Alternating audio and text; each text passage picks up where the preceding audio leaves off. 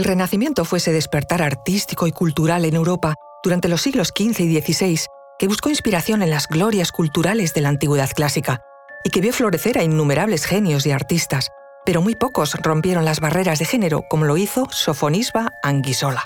Fue la primera mujer del Renacimiento en ser reconocida como pintora y alabada por su extraordinario talento. Anguissola desafió convenciones y trascendió las limitaciones de su tiempo.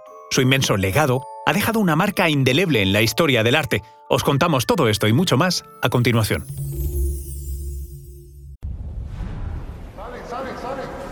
Conoce mejor al equipo que protege nuestras costas.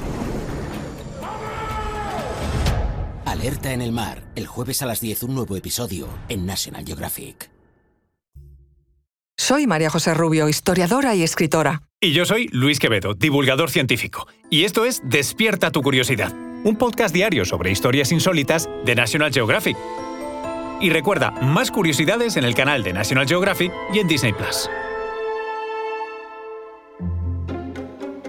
Sofonisba nació en 1535 en Cremona, en Italia, en una familia de la baja nobleza genovesa no excesivamente adinerada.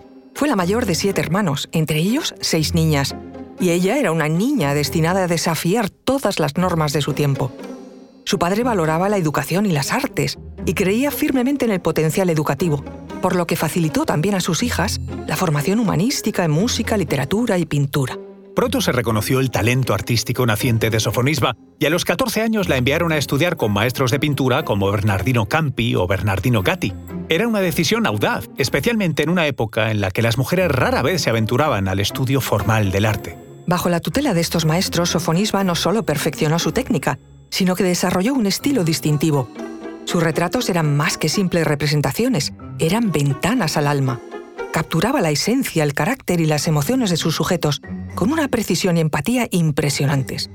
Terminó por especializarse en el retrato y su autorretrato. Estableció nuevas reglas y su habilidad llevó su fama más allá de Italia. Cuando tenía 20 años, viajó a Roma, donde, por mediación de otros pintores amigos, conoció a Michelangelo Buonarroti, el coloso del Renacimiento, Sofonisba aprovechó las enseñanzas informales del maestro, que quedó impresionado por su destreza y habilidad, algo que consolidó su reputación. Sin embargo, su verdadera consagración vendría de la mano de la monarquía. Cuando ya era conocida en Italia, pintó un cuadro para el gran duque de Alba. Este quedó maravillado y recomendó la pintora a la corte española.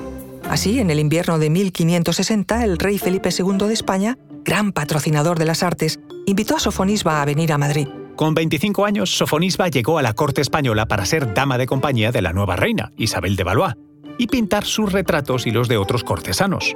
Fue mentora artística de la reina y por su refinada educación, su procedencia nobiliaria y su cultura, se convirtió en un personaje singular y muy querido en la corte. Estuvo en España una década y de su mano salieron gran número de retratos oficiales, incluidos los del rey Felipe II. En 1570, con 35 años de edad, Sofonisba aún permanecía soltera. Así que el rey de España arregló para ella un buen matrimonio con Fabrizio Moncada, un noble siciliano, hijo del príncipe de Paterno, virrey de Sicilia. Se retiró a vivir en Sicilia, pero quedó viuda a los nueve años del matrimonio. Después tuvo tiempo para casarse años más tarde, con un noble genovés mucho más joven que ella. Ya era por entonces una personalidad de gran fama y recibió la visita en Génova de muchos pintores que buscaban sus consejos e imitar su estilo. Residió allí durante más de 30 años, manteniendo una posición de gran prestigio por su cultura, su talento artístico y sus contactos con la corte española. Al acercarse el final de su vida, decidió retirarse a Palermo, en donde tenía grandes posesiones heredadas de su primer marido. Allí la visitó el joven y famoso pintor flamenco Anthony van Dyck, quien reconoció en Sofonisba a una maestra de la cual aún se podía aprender mucho. Van Dyck hizo un extraordinario retrato de Sofonisba ya anciana. Anguissola disfrutó de una vida excepcionalmente larga para su época. Murió en 1625 a la edad de 93 años.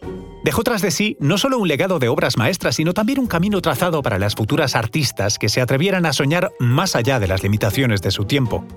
En un mundo renacentista dominado por figuras masculinas, Sofonisba se erigió como un faro de talento, determinación y genialidad. Siete años después de su muerte, en lo que sería la celebración del centenario de su nacimiento, su viudo Horacio Lomelino, apenado por la pérdida de su gran amor, dedicó este pequeño tributo a tan gran mujer. A Sofonisba, mi mujer, quien es recordada entre las mujeres ilustres del mundo.